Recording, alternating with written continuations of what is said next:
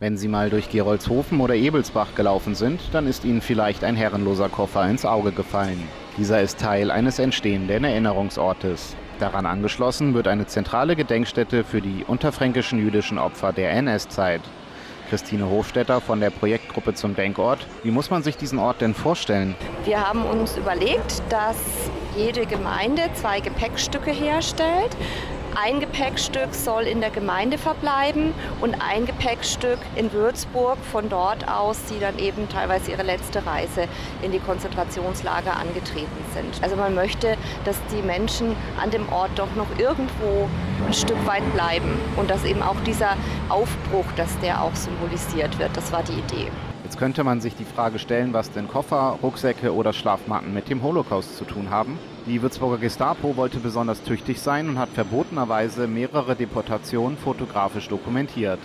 Eines dieser Fotos hat dann den Ausschlag für die Idee gegeben. Da gibt es eben ein Foto am Güterbahnhof Aumühle und da sieht man, wie die Gepäckstücke, Rucksäcke, Koffer, Schlafsäcke, wie die wirklich in Reihe und Glied da an diesem Bahndamm liegen und die bleiben dann eben auch zurück und die Menschen fahren dann mit dem Zug ins Konzentrationslager. Und dieses Foto war eben sehr eindrucksvoll und das hat uns zu dieser Idee gebracht. Das zentrale Denkmal sollte eigentlich an den ehemaligen Verladebahnhof an der Aumühle gebaut werden, da von hier aus auch die Deportation begann und es der Abschluss des Würzburger Erinnerungswegs gewesen wäre. Wegen baulicher Mängel ist dies nun nicht mehr möglich. Als neuer Standort wird daher ein Teil des Platzes vor dem Hauptbahnhof diskutiert. Mit der Gestaltung des Ortes hat sich Architekt Matthias Braun beschäftigt. Dieses Bild war dann Vorbild für mein Konzept. Das heißt, dieser Kofferberg soll in einer abstrakten Weise nachgebildet werden. Das ist eigentlich die Grundidee meines Konzeptes. Teil des ganzen Konzeptes ist, dass die Gemeinden die Koffer liefern. Ich habe nur bestimmte Vorgaben bezüglich der Abmessungen gemacht.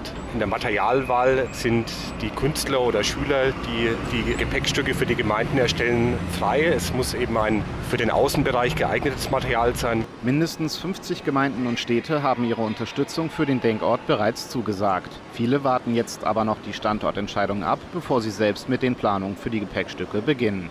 Anders als in Gerolzhofen oder Ebelsbach, dort wartet man nur darauf, den zweiten Koffer nach Würzburg zu bringen.